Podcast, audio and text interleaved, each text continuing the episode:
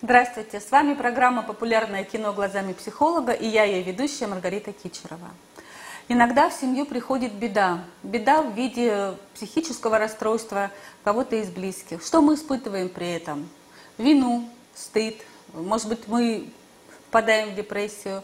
И разберем фильм «Блеск», опираясь на эти темы, с психологом Светланой Шарко. Здравствуйте, Светлана. Добрый день, Маргарита.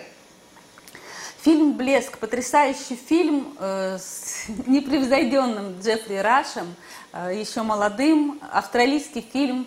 За, э, это, за эту роль Джеффри Раш получил Оскара, Бафта.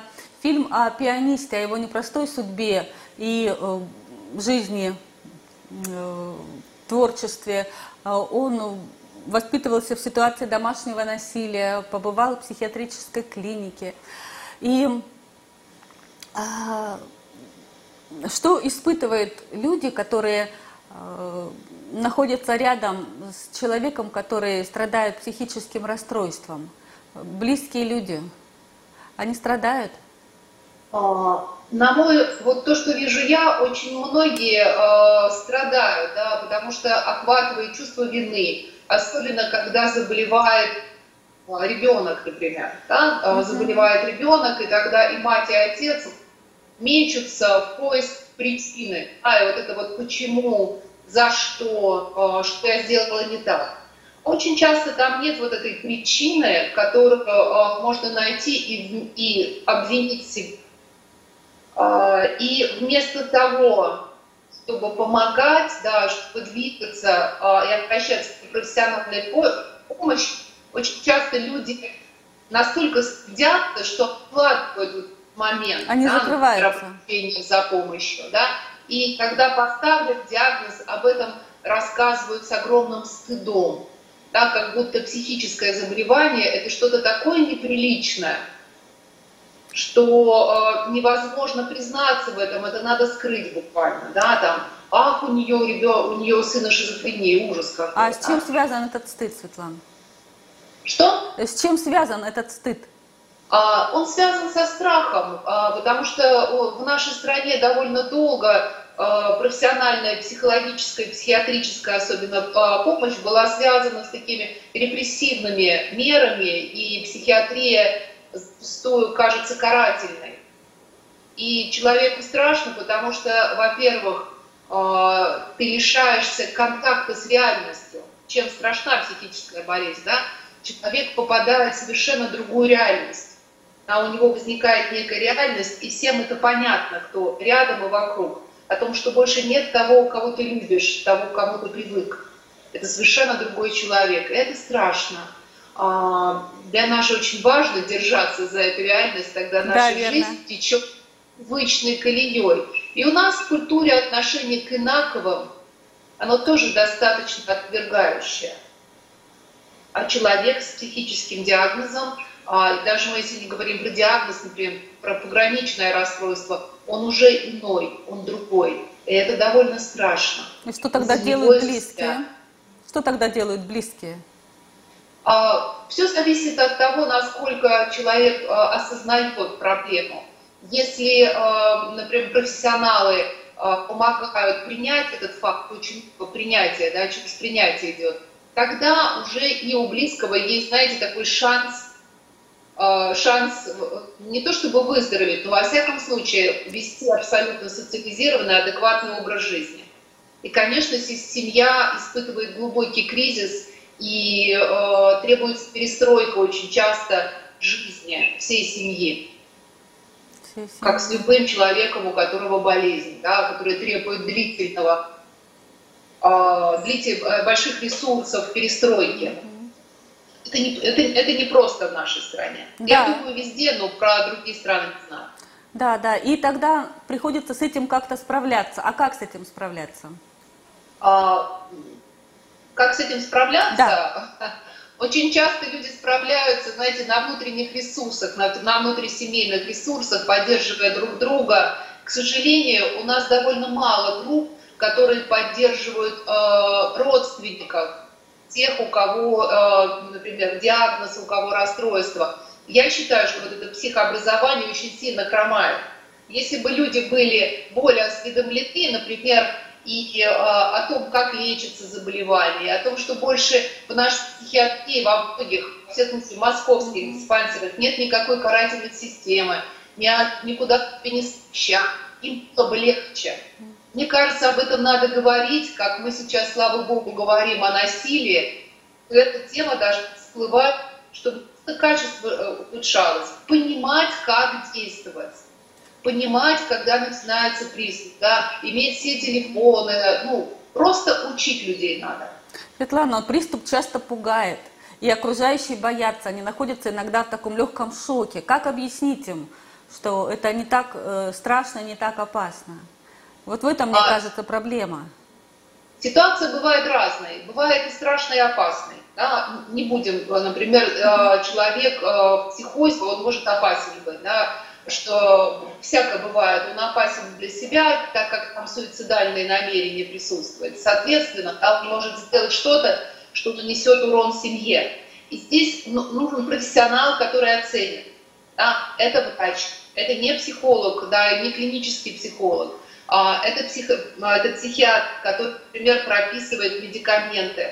Бывают ситуации, когда вот в моей практике я работаю часто, и когда понимаю, рядом с мной ко мне приходит человек, у которого запрос один, а я понимаю, что диагноз, да, я отправляю к своей коллеге, которая работает в диспансере и ведет прием. И мы, когда обсуждаем, она говорит, что я считаю, что, например, надо диспансер... ну, диспансеризация, а люди боятся. Mm. Люди боятся и избегают этого факта как постыдного, что может нарушить, да, например, получение некоторых там, ну, скажем, на работу не устроиться, вы не поверите, в армию не пойдет, считают, да. Вот ну, то, что боятся. не пойдет в армию, это может быть даже и плюс для э, большинства сейчас, потому что армии боятся, наверное, не меньше, чем попасть в психологическую или психиатрическую да, клинику. Сказано, да, что про армию, но получается, что люди начинают метаться в поисках подпольной помощи, теряя время. Вот это важно. Вот это очень важно. Терять время – это просто преступление, когда человек страдает психическим расстройством. Время да. уходит, и Наш мозг, он подвергается разрушению, к сожалению. А у нас впадают в депрессию очень многие, не только те люди, у которых э, близкие страдают расстройством психологического плана, но и вот просто есть люди, которые сейчас обострение, будет осень, э, у многих возникает депрессия. Э, что вообще из себя представляет депрессия, Светлана? А, смотрите, депрессия это не что-то, что человек ленится, а депрессия – это болезнь. Да? И депрессия – это болезнь, обусловленная вообще на генном уровне. А современные исследования показывают да, о том, что здесь а, гормональные сбои объединяются и вытекают и соединяются с психологической составляющей, например, а, с тем, как человек реагирует на стресс. Да? И исследования показывают, что даже мозг человека здорового, и у того, у кого есть или депрессивный эпизод, или депрессия, они совершенно функционируют по-другому, там химия другая. А, если говорить о признаках депрессии, то, а, ну, во-первых, женщины страдают чаще, чем мужчины. Это правда, да? Тут много можно о чем говорить, но я думаю, это такая отдельная тема. Одной, одним из главных признаков депрессии а, является ангидония. Это неспособность получать удовольствие от жизни. Знаете, такое, когда все не нравится. Вот часто рассказывают, этот, иду по туннелю, а света в конце все нет. Вот это депрессия. А, когда человек а, не просто, знаете, устал и лег отдохнуть, а он заторможен – вот эта усталость, которую преодолеть трудно, ни на что нет сил. И слова э, «возьми себя в руки», «перестань быть тряпкой», они не помогают? Они не помогают, да. Это вот э, не, заби, не, не забивай себе всякой дурью мозг, а, была война, у нас никакой депрессии не было, мы пятерых рожали, это не работает, да. А, это не работает. А, работает совершенно а, другое, потому что когда человек а, слышит такие слова, у него еще включается сильнейшее чувство вины из-за того, что он не справляется. Но вот все справляются, все ну, да, он а такой я слабый, он такой немощный, он ни, ни к чему не годный, он лежит. а, немощный, ни к чему не годный, а, состояние, то, что называется овощное, но при этом, знаете, есть состояние овощное, когда внутри все выключено, да, ты там, например, uh-huh, устала uh-huh, или uh-huh, uh-huh. отдыхаешь, а в депрессии этого нет. Человек лежит, но у него внутри напряжение, вечный абсолютно бой, да, с какими-то там, знаете, внутренними рассуждениями. То есть на самом деле при депрессии, как депрессию от, отличить от усталости, да, полная стрессовая активация внутренняя. То есть вот внутри идет кипение, нет там никакого покоя. Внутренняя работа, я правильно понимаю? А, ну как внутренняя работа? Стрессовая активация, я бы так сказала, напряжение. То есть человек а, в, мучительных, а, в мучительных неких переживаниях может находиться. То есть он бесконечно страдает, внутри страдает, страдает, страдает по нарастающей? по нарастающей, да, а, много там бывает в депрессии вещей, связанных с самоповреждением. Знаете, это про то, что как-то я машину раз стукнула, два стукнула, три стукнула, там вот упала, сделала снижение аппетита, плохой сон. Да, вот если Тревога. плохой сон, там прям Трев... очень, да. Тревога есть? Конечно, а, тревога есть, очень много тревожности, даже не тревоги, а именно тревожности, да, вот тревога это может быть по поводу, а тревожность она такая внутренняя, раз, внутренняя разлита. То есть что-то плохое так, как будто бы случится, человек думает, что он что-то предчувствует, и вот-вот оно произойдет, что-то такое. Тут по-разному бывает, да, а, кто-то предчувствует, кто-то не предчувствует, но в любом случае а, это очень трудно и э, так как внутри нашего такого чудесного века позитивного все вот эти вещи все равно считаются болезнью слабаков, и у нас очень мало вот такого просвещения по поводу, что депрессия такая же болезнь, не знаю, как диабет. Угу. А у нас депрессию считают ленью. Как, у нас как работают, там, например, гормоны наши, то, ну, когда ты входишь в эту тему глубже, ты просто понимаешь о том, что это надо лечить. И это лечится. Вот о лечении. Давайте-ка поговорим о том. Прием препаратов. Многие отрицают влияние препаратов при лечении депрессии. Ну, не врачи, естественно, а вот такие простые обыватели, как и мы. И э, существует предубеждение, что вот если ты, например, начнешь препараты эти принимать, э, ты с них никогда не слезешь, э, ты превратишься в овощ. Очень-очень много, вот я слышала подобного неприятия, скажем так, э, по разным разным причинам, и все они отрицательные. Вот Это, стоит ли? Э, посмотрите, сейчас э, очень сильно изменилось, э, изменились и препараты, и все, да, и если схему препаратов назначает специалист, который ее корректирует, там, знаете, на половинки, четвертинки таблеточек, да, она, например, может быть, на несколько месяцев посмотреть, то а, наоборот, это очень помогает. А обывательское мнение здесь как раз мешает. Потому что, да, а, человек а, меняется да, на препаратах, особенно когда препарат, если это все было, знаете, прописано абы как и не контролировалось, и не присматривалось, то это может да, быть такое состояние другое. Но это скорее запугивание, которое растет вот из этого недостатка информации. Я вижу по своим клиентам, да, вот я вам сказала, Маргарита, да, на, в нашей беседе о том, что сейчас, э, например, когда я отправляю некоторых своих э, клиентов, которые приходят э, к коллеге э, психотерапевт, психотерапевту, психиатру, им очень помогают медикаменты. Это на самом деле бывает значительным решением, которое сохраняет жизнь и меняет качество жизни. Это очень важно сейчас, э, я услышала, сохраняет жизнь. Жизнь да. – это самая великая ценность. И депрессия вот в нашей этой жизни, которая имеет большую ценность, она ведь не пройдет сама по себе, правда? Или она а... может пройти? не пройдет. Э, бывают у людей, например, депрессивные эпизоды, связанные с чем-то, да, когда uh-huh. и такие люди могут выбраться, uh-huh. да, когда есть ресурс. Но бывают люди, помните, это же на генном уровне. На генном уровне вы говорили, да, да, да. да. Uh-huh. да такие люди могут отлакировать свою депрессию, мы же улыбаемся, все, да, это не сильно ушло. Потом это возвращается, возвращается, возвращается. И все больше, это болезнь, больше, больше, важно, большей степени.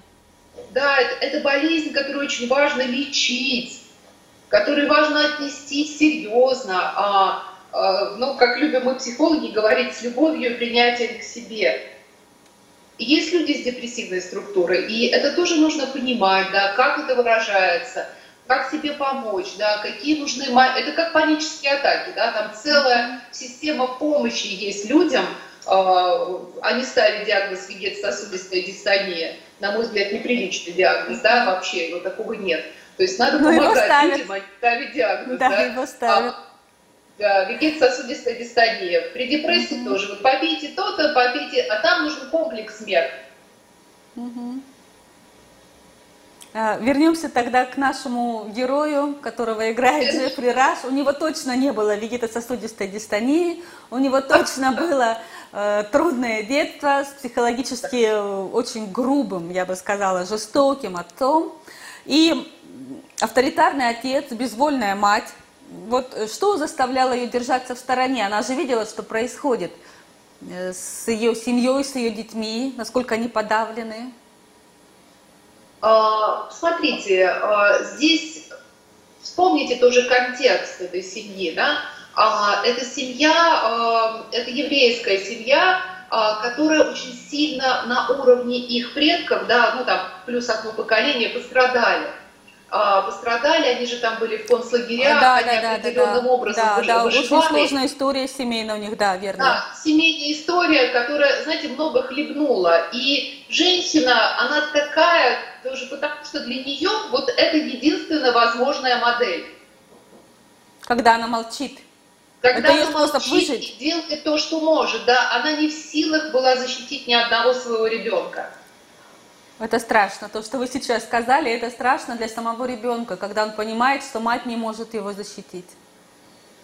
А, я согласна, да, но матери бывают разные, и э, то, на что хватало эту женщину, это давать жизни детям, да, а дальше у нее не было чего-то, что ну, полностью позволяло ей, ну, как бы ей быть э, такой матерью, которая стоит на страже, э, на страже mm-hmm. жизни. Она ведь тоже она в этом фильме есть ощущение, что она как бы соглашалась, заметили, с тем, как вел себя отец. Да, безусловно. Она считала, что это правильно, да, жить вот такой тесной, а, закрытой семьей, где папа знает, как правильно. Это очень из травмы семьи идет, о том, что не отходя от нас, мы все вместе, иначе ты пропадешь, не выживешь. Там много всего, в том числе и э, несовершенные мечты отца в плане музыки, да? Да, Конечно, его идеал отец, стать да, музыкантом. отец там нарушен в плане угу. э, расстройств личности, это сто процентов. Да, 100 У отца тоже было расстройство, так?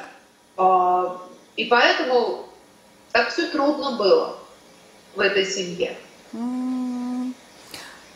Авторитарный отец, он как будто прорастал в своего сына, в свою дочь, он чрезмерно контролировал их. Э, какая может быть причина вот этого вот авторитаризма, вот этого вот тоталитаризма в семье? Вы знаете, когда начинаешь работать с такими людьми, очень часто встречаешься там с беспомощным ребенком, да, когда он откроется, доверится. Такие, э, ну, такие мужчины такого возраста довольно редко приходят в терапию, но если добираются, то там всегда есть очень испуганный, уязвимый ребенок, который создал защиты, для которого функ... возможно функционирование в небезопасном мире только в таком режиме. Да, он, он выстраивает вот все, да, а, он питается. Смотрите, ребенок, а, а, когда у нас появляется ребенок, мы понимаем о том, что вот да, тот человек, который любит нас безусловно, и, например, чтобы брать любовь у партнера, это надо выстраивать отношения, да. А если не повезло с родителями, которые, например, такие, как его жена, тоже там довольно трудно, мало можно взять любви, а, а ребенок... Он любит, он безусловно. Да, он дает, он э, наоборот, душа ребенка так нуждается в принадлежности и принятии, что говорит, вот он я, да, ты можешь прорасти в меня, мы единое целое. И ребенок платит как будто и собой, и своей жизнью вот для того, чтобы сохранить принадлежность к тем, кто И вот поэтому отец не хочет испытывать боль, и поэтому он боится, что сын уедет, оставит его и будет счастлив без него. А, отец не хочет видеть а, того, что м, его жизнь прошла не так, как он хотел. До тех пор, пока он хороший отец, его идеальная модель себя работает. Да, то есть он хороший отец, вот этот ребенок рядом, пусть даже больной, но ему помогает, он выбирает ему сложные непосильные задачи в виде той музыки, помните, которая да, да, да, да, да, да. тоже сыграть. А если он уезжает ребенок, да, тогда человек вынужден встретиться со своей, со своим, то, что есть у него. И поэтому и... одна из причин именно это, почему родители не хотят, чтобы дети покидали их гнездо. Да, а, потому что, знаете, вот сейчас очень, а, есть очень интересная такая концепция про а, исходно позитивные отцовские материнские комплексы. И вот если говорить про материнский комплекс позитивный, да, что это такое? Это то, что я тебя родила, напитала, дала тебе жизнь, показала, что ты достаточно хорош, что мир достаточно хорош, а потом отпустила. О, как это трудно! Как это трудно, Конечно, просто да. отпустить. И Коли мы заговорили о депрессии, очень часто бывает такой исходно позитивный материнский комплекс, но не отпускающий, такой «я тебя буду любить». И тогда человек, он, он очень часто имеет депрессивную структуру. Но это такие, знаете, уже дебри нашей специальности, они, правда, очень интересны. Светлана, вот эта вот фраза «никто не будет любить тебя так, как я», она оттуда? Да, она оттуда, это о том, что мама одна, женщин будет много, а только папа, это вот оттуда. Но это же фраза абьюзера, почему они так говорят? А почему так говорят да. абьюзеры? Потому что абьюзеры, а, они тоже люди, которые а, не могут... Знаете, у них внутри пустота у многих абьюзеров. Они же очень похожи на такую симбиотическую лиану, которая обвивается вокруг батареечки. Да, и они э, нуждаются а, в том, что тот, кто рядом с ним все-таки был жив, кормил их, да, и вот все фразы манипулятивно удерживающие вот в этой бесконечной связи. Это мать может тоже быть абьюзивной, да, она тоже может удерживать ребенка манипуляциями, а, нападками на самооценку, на, на. Да, это, кстати, бывает да, довольно часто. Да, а, э, это, это тяжелый момент, это про то, что я не могу быть собой, э, без кого-то, мне нужен бесконечно кто-то. Если я тебя отпущу, тогда кто я? И тогда возникает пустота, о которой вы говорили. И мне, Светлана, вспомнилась греческая мифология, а, когда Хронос пожирал своих детей, видимо, для того, чтобы Э, заполнить вот ту свою пустоту. И Зевс, он был вынужден восстать и убить своего отца. И вот это самое страшное, мне кажется, для ребенка, когда он понимает, что для того, чтобы сохранить себя, ему придется встать и разрушить, возможно, даже отца. И они не понимают, что ты не сможешь разрушить уже взрослого человека. Как понять ребенку, что это Смотрите, тут что интересная может? концепция нет ничего страшнее войны с родителями. Да? А, там, если ты побеждаешь реально человека, вот, да, например, как Зевс, а, то, конечно, жизнь, а, ну, она становится очень тяжелой внутренняя, потому что этот конфликт непереносим. На самом деле, вот когда работаю я или, например, коллеги, которые работают, мы всегда человеку помогаем отделить реального человека реальную маму или папу, вот даже такого, как показывает в фильме «Блеск» во всем великолепии этот отец, да, великолепие в плане того, что сыграно великолепно. Да, безусловно. А, все там прекрасно. Даже когда она один раз там показана, она сидит на концерте своего сына уже во время триумфа, она тоже никакая, да, а, ну, она не выражает чувств, она закрыта, она холодна, она маска. выключена, да. Возможно, это последствия концлагеря, да, когда ты жива только потому, что ты не чувствуешь, да, это так называемая диссоциация, возможно. Но вот тут смотрите, что происходит. А, мы когда разделяем фигуру реального родителя и так называемый интроект, внутреннего критика, который присутствует внутри нас. И мы тогда оставляем в покое реальную маму, которая не изменится, особенно если там ей 60, 70, а то и больше. То есть да? это ложная надежда, что вдруг что-то мы такое сделаем, и мама или папа изменится. Это ложная надежда. Это ложная надежда, она никогда, и здесь идет работа горя, да, о том, что человек оплакивает, да, вот этот вот момент, что он не имел такой матери, да, вот у меня прям последние полгода в пандемии, это главный запрос на отношения с родителями, на отношения с мамой. Люди потеряли опору, и очень трудно внутри. И тогда мы начинаем работать вот с этими внутренними критиками, которые говорят, ты плоха, ты ничтожная, ты дефективная, ты гадкая, ты не справляешься, или ты слабак. Да, там. И видите, эта работа уже перенаправлена внимание человека с внешнего, с внешней структуры, да, и много чего там, и работа горя, и принятие того, что мама будет такая, и понимание, как общаться, чтобы не разрушаться. Ой, как это страшно, когда мама будет плохая, это принять невозможно. А, возможно. А, там просто, знаете, а, происходит момент, когда, во-первых, мы видим истоки, почему мама такая. А, в моей практике были ситуации, когда, например, с матерями дочери, дочери рвали отношения. Таких было несколько моментов. Матери были очень небезопасны. Это были глубоко разрушенные алкоголички и наркоманки, да, которые просто разрушали жизнь. И дочери, повзрослевшие, отделялись, то есть матери больше не знали, где они живут, ничего, потому что они были реально опасны. Опасные люди, да, в плане э, своей, своего поведения.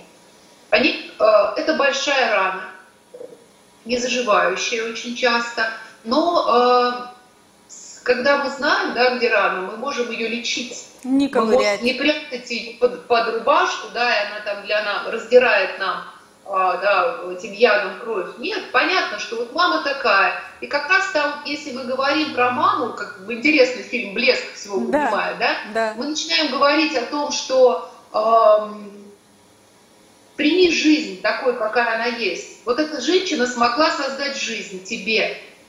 И в этом она была непревзойденна. Никто, кроме нее, не смог сделать эту, эту работу огромную. Но дальше ее сил не хватило, да, у нее не хватило, она смотрит на что-то тяжелое, она идет за чем-то тяжелым, она подвержена чему-то трудному, и она не может видеть свое дитя. А это большая боль. Для ребенка.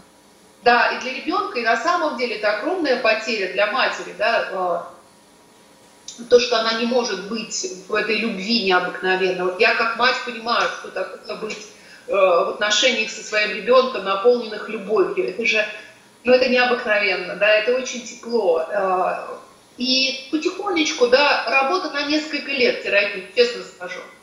Но возможно. Когда человек собирает свой образ буквально заново, находит себя вот в этих осколках, которые, да, нам, например, разрушенные родители. Это вот та работа, которая показана в блеске. Как он находил себя, но он же попал в психиатрическую клинику. Он да, был он окончательно попал в разрушен. клинику, потому что бытие вокруг него было невозможно. Но он потом вышел, да, видите, то есть вот идет, там не было, конечно, там была чудесная вот эта его жена, а, которая увлекалась, да, астрологией и всем, да, что-то она там увидела в его натальной карте. Но а, я бы сказала так, любви его матери хватило на то, чтобы он выжил. Он смог. Он смог, да, и сила, которая дана была его отцом тоже изначально, тоже хватило, да, чтобы он смог. Так получается, и отец дал ему силу, несмотря ну, на то, что он был абсолютно разрушителен. Травма, травма формирует у нас и вот это отношение к жизни. Конечно, когда мы смотрим на этого пианиста, а, вы должны понимать о том, что он, ну, реально человек, да, э, с заболеванием, да, с диагнозом. Ну, не знаю, меня очень радовало, да, когда он играл, когда он был хорош, да, вот это же чудесно было.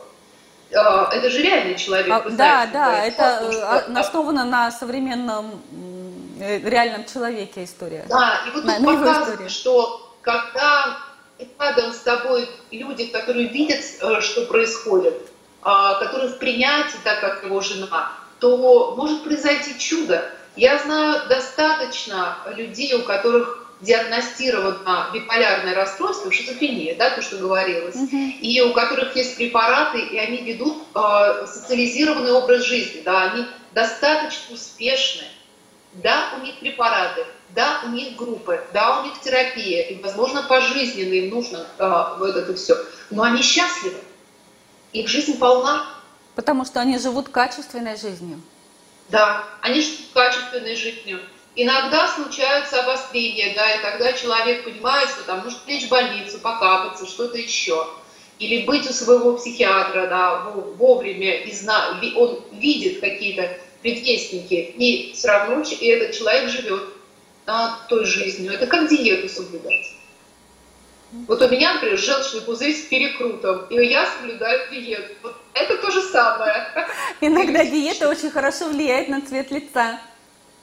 Ну, надеюсь, надеюсь, надеюсь на это. Да? И этот фильм э, такой он очень позитивный, и при этом э, рекомендую посмотреть. Он, на мой взгляд, снимает много страха, да, показывает вот это о том, что э, ты знаешь, что еще будет жизнь прекрасная, это может двигаться, и дает силы отделиться от родителей тем, чьи, э, у чьих родителей такая непростая судьба, и кто находится вот этой э, зависимости, симбиозе, покорности, не может выстроить свою жизнь. Светлана, а что делать? Вот э, герой Джеффри Раф, он пытался отделиться от родителей, пожил самостоятельно, и он вернулся. И многие из нас также иногда корят себя за то, что они вроде бы ушли, и в то же время они вернулись э, чуть позже. Вот что делать? Как себя перестать корить? И вообще, что за этим стоит? Почему мы возвращаемся? Почему мы себя корим? А, такой сложный вопрос, на него дол- долго отвечать. Я могу сказать ну, вам, как человек, который любит свою специальность и верит. Идите в терапию, люди добрые, позаботьтесь о себе, потому что очень часто семейные связи настолько, знаете, э, настолько сильны и наполнены вот этим бессознательным следованием э, чему-то. Это называется, знаете, есть такое послание: если ты меня покинешь, я умру, а ты останешься в аду.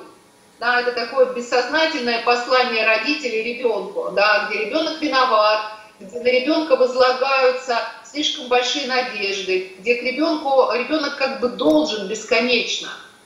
Вот он должен, должен и должен. И он а, ребенка часто ставит на место или партнера, я здесь не про инцест, да, я про эмоциональное да, отношение, да, да, да, да. или на место родителя, так называемая парентификация, да, когда мы начинаем а, относиться к папе и к маме как к своим детям. То есть, получается, ребенка воспринимают как опору, на которую Ребенка они могут... воспринимают как опору, как старшего, да, на его плечи взваливается слишком много. И тогда ребенок не может жить свою жизнь. И он не в безопасности. Как он может быть э, в безопасности, если он отвечает за все, а он маленький? А, посмотрите, да, а, ну, на маленького это прям не, не взваливается, да, а взваливается на все-таки уже на ребенка, который подрос. Но маленькому говорят, не плачь, а, мама, а, маме плохо от этого, а, не шуми, а, не делай, да, и потихонечку ребенок, а, это как бы не, не воспитание, это даже не границы, да, а ребенок, да, вот он должен быть квадратненьким рядом с квадратненькими родителями, а если он кругленький, тогда начинаем резать ему, чтобы он помещался в эту ячейку точно, да, и когда режут вот этого кругленького ребеночка до квадратного состояния, родители искренне верят, что это правильно, что так безопасно, потому что круглый не выживет, а, а как ребенку ну, себя в безопасности ощущать? Как ему выжить вот э, такому кругленькому рядом с квадратными родителями? А это невозможно. А, бывают, а, бывают ситуации, когда а, невозможно, когда безопасно, нужно изобразить из себя квадратненького, да, иначе будет очень тяжело. И э, я понимаю, что мы сейчас говорим о таких вещах, которые прям, да, так вот трогают за душу, когда смотришь на что-то, но шанс изменить всегда есть. А, я вижу, а, я вижу, как а, не просто, например, мои клиенты, которых я очень уважаю, да, двигаются к вот этому собиранию себя в новой ценности – как э, встречаются с программами разрушителями, например, как, которые как горячая картофелина передаются из поколения в поколение, да? про сейчас вот это, ну, много это на, про, про этих сильных женщин, про мужчин, которые ложатся на диван, да, про то, что, да, я тебя люблю, и поэтому я буду слабым, чтобы ты не волновалась, зато я рядом с тобой. Там очень много. Очень чего. много условий. И все они приводят к тому, что э, расположение пытается завоевать. То есть ребенок, э, ну, как и герой, например, э, Джеффри Раша в фильме «Блеск», он пытался завоевать любовь отца. Да. Он э, согла соглашался, чтобы его вот такого кругленького обрезали до квадратного состояния. А вправе вообще родитель требовать вот такого? Э, это жестоко ведь. А, Он же видит, что ребенку больно. Я согласна, что это жестоко, но мало кто, а, знаете, все-таки я редко встречала а, родителей в своей практике, которые вам специально, знаете, такие, прям специально что-то сделали. Очень часто люди верят, что это правильно. На самом деле, да, родитель то, что передает, и то, что, да, например, родительский дар, это когда мы передаем ребенку вот это ощущение несомненного права на существование, такого какой-то есть. Так редко бывает. Редко, Такой, но на самом есть. деле бывает. Бывает, да. А, или а, мы можем слышать об этом и в работе, или в каких-то духовных осознаниях своих идти к этому что я имею право жить, быть любимой, э, иметь место в этом мире, право на уважение, право на свои потребности просто потому, что я есть.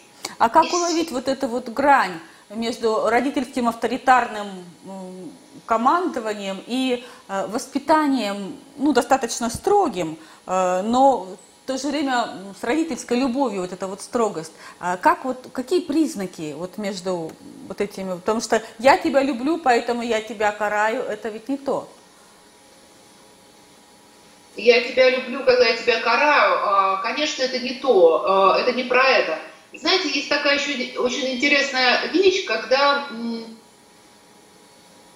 тоже такой вопрос большой, одной фразы довольно трудно ответить в, в рамках Немножечко я прям ушла куда-то э, ну, своими мыслями. Какие-то вот признаки того, чем отличается, допустим, родительская любовь э, строгая от э, авторитарного подавления? Я бы здесь спросила, что такое строгая родительская любовь. Да? Э, вне сомнения, ребенок нуждается в том, чтобы ему помогали выстраивать границы. Да? Так. Что можно, что да. нельзя. Но там, где есть насилие, вот. э, э, насилие э, как как подав... знаете, вот вообще слово подавление насилия, вот тут, наверное, есть я... грань. Да, Светлана, я поняла вас. Вы прямо ответили кратко. Учат. Ребенка учат, ребенку показывают. Здоровый родитель позволяет ребенку Без рассказывать, насилия. что ошибаться это нормально о том, что и дальше и ребенок испытывает вину, когда он ошибается, и ничего страшного, ему говорят, а вот это можно исправить вот так. То есть здоровый ребенок показывает, что есть действие, что есть вина, что есть покаяние, что вину можно исправить, совершив определенное действие, это ответственность, да, уже? Да, это ответственность. Да, и тогда а, ребенок видит о том, что о, он справляется, да, вот на своем уровне с тем, что происходит вокруг. Ему говорят, что то, что он чувствует, это важно. А, ему рассказывают, что его потребности, да, вот они, ну, их прям помогают увидеть ребенок, когда, растет, э, когда растет. Эмоциональные потребности ребенка а, родителями рассматриваются как значимые. А вот к вопросу о покаянии. А, в фильме отец пришел и подарил ему, помните, вот эту вот медаль, которую он когда-то Э, заслужил. И э, было ощущение, что он то ли раскаялся, то ли он испытывал какое-то вот, э, какое-то чувство вины, либо, может быть, признательности. А вообще авторитарные люди, они способны раскаяться, попросить прощения, э, испытывать вину? Я думаю, что да. Я думаю, что да, э, конечно, это всегда возможно, это может быть. Э, это может быть сделано по-своему. Да, например, так, как сделал он, когда принес эту награду. Но э, зачастую э, людям трудно поменяться, особенно если мы говорим о каких-то возрастных вещах. Э, То есть Да, они не в силах себя поменять. Знаете, есть хорошее выражение о том, что нас может изменить война, болезнь и психотерапия. А, Так вот, получается, психотерапия самая безопасная а, момент а, изменения. Может человек измениться, да, может случиться нечто, что изменит его взгляд на жизнь. И тогда ты видишь, и тогда ты понимаешь, и это может случиться. Я вот верю, да, что в такие моменты, а, вот, когда человек переживает, он может прийти к внутреннему осознанию. Но это может случиться. А что делать Да. близким, когда им навязывают вину? М? Да, ну, с навязыванием вины э, у нас вообще хорошая ситуация, да, у нас виноватых любят, они удобны, а с ними много чего можно сделать. Э, Чувство вина и стыд, вина, стыд э, и обида, они могут быть очень токсичными, потому что они у нас так воспитаны, как некие маркеры нормальности. Мгм. Э, Это ну, нормально испытывать вину?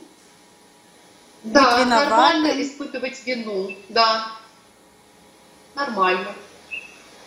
А правильно Я ли не это? согласна с этим. Я, я, я не понимаю согласна. вас, и я тоже не согласна с Часто этим. а, об этом Это говорят. удобно. Ну, а как же? Да, вот Это вот. очень удобно. Очень Да, удобно это лепить удобно, что да, угодно из конечно. людей, которые э, чувствуют себя виноватыми. Они пластичны, они поддаются, как поддается ре- ребенок, из Да, которого можно да. сделать все что угодно, от гения там до преступника. Вне сомнения, вне сомнения. Это правда. Это правда. Светлана, Вина – это великий кнут. и это крюк. И крюком также является любовь. Любовь родителей. Вот насколько она может быть удушающей для ребенка. И что делать, если она удушает? Как в этой ситуации вести себя? Смотрите, Да, ребенка, вот- если мы говорим про ребенку, а, а, и прям про ребенок, по возрасту ребенок, он сделать ничего не может. Ничего не может. Он Хорошо, что делать? Вопрос тогда по-другому. Что делать взрослому ребенку, которому уже по паспорту, допустим, 18 с плюсом, может быть, этих плюсов там плюс, плюс, плюс, плюс, плюс, там еще десяток, все равно вина в тебе сидит за то, что вроде бы родитель тебя любит, а ты чувствуешь, что у тебя эта любовь, она удушает, она накрывает, ты тонешь в ней. Что делать? А, смотрите, ну, вопрос, а, а, что делать, такой любимый вопрос, наш, да, давнишний, скажем так, очень. Вот, а, тут много чего можно сделать. Иногда, если мы говорим о, о людях, которые это видят, да, а, очень часто люди же этого не видят, потому что 18-летние люди, э, молодые люди не видят. А, они могут просто сравнивать себя с другими семьями. И тогда, если они нас слушают, я бы могла, например, порекомендовать им почитать хорошие книги, где рассказывается, а, я дружу просто с книгами, да, а, где рассказывается о, о том, что бывает вот такая удушающая любовь, откуда она приходит, как с ней поступают, да. Ее надо, вне сомнения, в своей жизни, эту удушающую любовь, из нее надо вы- выбираться. Потому что чем дальше в лес, тем больше дров. Да? Если 18 лет, а у человека задачи развития, которые еще как-то могут быть связаны, да, вот с этой такой опекой родителей, что да, но дальше задачи роста у, человека молодого – это обретение самостоятельности, в том числе финансовой. А, Надо найти своего партнера, надо найти свое дело, родить своих детей. А там, если родители стоят на первом месте, и ребенок выросший, все их обслуживает и обслуживает, как батареечка Energizer, тогда куда идет энергия? Не в будущее, а ты бесконечно кормишь прошлое и проблемы в прошлом, которые не ты, как ребенок, организовал, твоей вины там точно нет, да? То есть нужно Так. понять, что это не ты организовал. Конечно, Исток не в тебе. а это, как говорится, в руках более сильных, чем наши. И невозможно утолить мать, которая вот так травмирована, как мама нашего героя из фильма. Ее невозможно напоить своей да, э, любовью. И один отца, ее детей. отца невозможно напоить так же, и накормить невозможно, это бездомное. Невозможно напоить и накормить, можно отдать свою жизнь, и а, в итоге знаете, ничего, ничего не будет, да, ни у кого. То есть останавливается вот этот ход жизни вперед. Очень много сейчас чудесных, интересных книг, а, так что спросите меня, Маргарита, да, я могу вам потом бросить, если у вас там а, ваша аудитория еще и читает эти прекрасные Ну, а читающая аудитория. Да, дальше, конечно, вне сомнения, а, с этим что-то можно сделать. Это может быть много чего. Кому-то хватает книг, кому-то, у кого все это тяжело и трудно, добро пожаловать, друзья, я думаю, мои коллеги будут рады помочь, та- так же, как и я, да. Но тут у каждого свой путь. Я в практике вижу, что некоторые не могут преодолеть удушающую любовь. Не могу. Особенно, если начинаешь с ней работать лет в 45. Это нереально? Это реально, но просто некоторые вещи уже за спиной. А, я поняла вас. И там такая начинается работа Это непростая. грустно. Это грустно. Между 18 и 45 да, э, очень много чего э, шагов пропущено. И здесь человеку важно увидеть и не наказывать себя за то, что он там не пропустил, не сделал, да, не разрушать себя. Там, Светлана, это очень то. ценно, потому что многие склонны казнить себя, не только наказывать, казнить себя.